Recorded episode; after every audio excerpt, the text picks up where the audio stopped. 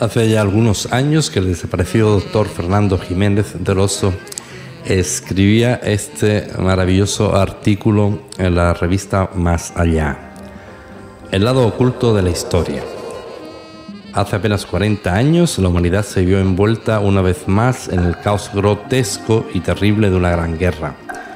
En aquella fiesta diabólica murieron millones de personas unos en el frente, otros en los campos de exterminio o bajo los escombros de su propia casa. Ellos no querían morir y, lo que es más absurdo, ni siquiera sabían por qué morían. Los que deciden, los que sí saben las razones, rara vez mueren en las guerras. Cuando todo terminó, parte de esas razones se supieron y resultó que el término ocultas nunca había sido más exacto. En el fondo, en la trastienda de los acontecimientos visibles, la guerra había sido movida por las sociedades secretas.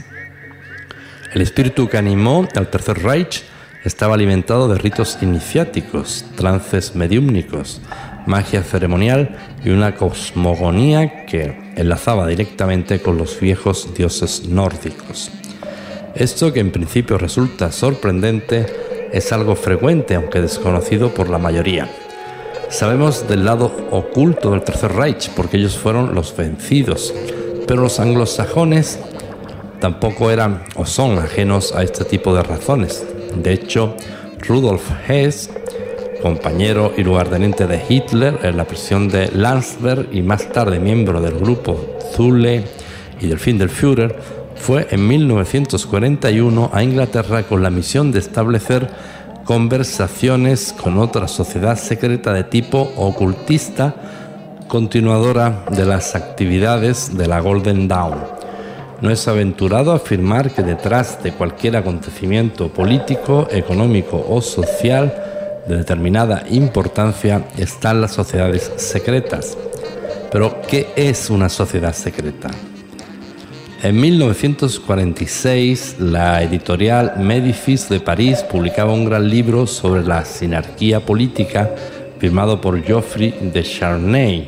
Obviamente se trataba de un seudónimo. El verdadero Guy de Charnay fue templario condenado a la hoguera en 1314, más conocido como Jacques de Morlaix. En ese libro se hacía un prolijo estudio de las sociedades secretas y el papel que éstas han desempeñado en la marcha del mundo. En el libro, Husson, que tal es el verdadero nombre del autor, hace una clasificación de este tipo de sociedades agrupándolas en tres categorías. Siguiendo su esquema se reconocen tres grupos que constituyen tres escalafones de poder. En primer lugar están las sociedades secretas inferiores, aunque en este caso sus actividades tengan muy poco de secretas. La mayoría son conocidas o legalmente reconocidas e incluso anunciadas en los medios de difusión. No imperan aquí criterios estrictos de selección. Prácticamente cualquiera puede ingresar en sus filas. La magia ceremonial está presente, así como una filosofía más o menos estructurada, tendente a la superación personal al desarrollo de poderes paranormales y a la mejor marcha del mundo. Los aspirantes siguen unos ritos de iniciación y un suave adoctrinamiento. No faltan las sociedades o señas secretas para reconocerse entre sí y es recomendada, ya que no obligada, una cooperación con otros miembros de la sociedad. Dentro de esta categoría pueden incluirse grupos como la francmasonería azul, los teósofos en su círculo exterior y otros muchos, entre los que no faltan sociedades pseudo religiosas. Sociedades intermedias.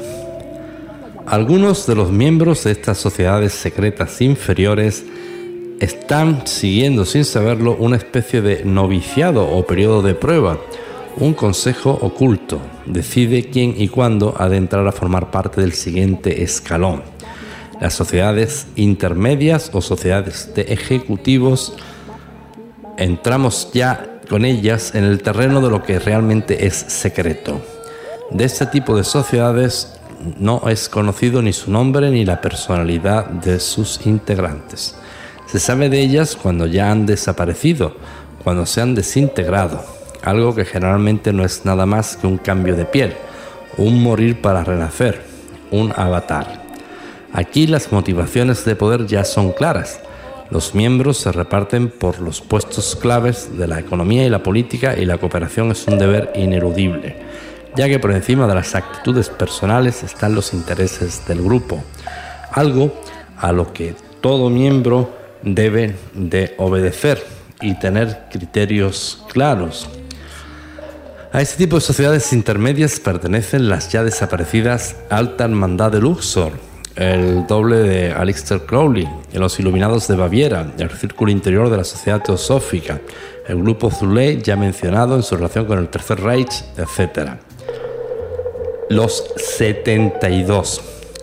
A pesar de su poder, este tipo de sociedades intermedias tienen solo la capacidad de administrar, de ejecutar, pero no la de decidir. Los hilos de la historia son movidos por las sociedades secretas de tercer grado. Lo ignoramos todo respecto a ellas, sus miembros, sus fines y sus nombres, si es que los tienen. Rara vez hay alguna pista.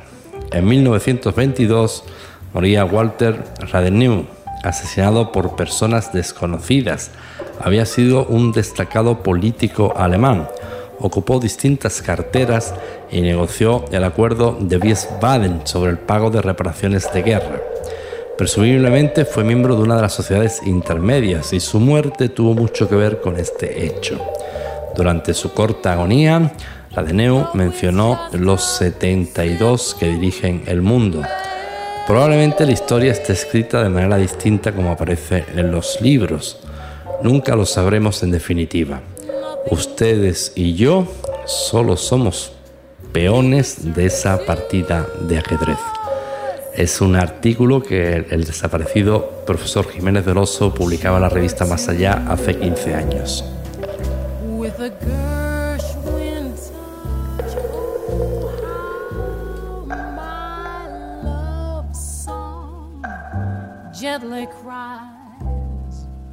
for the within your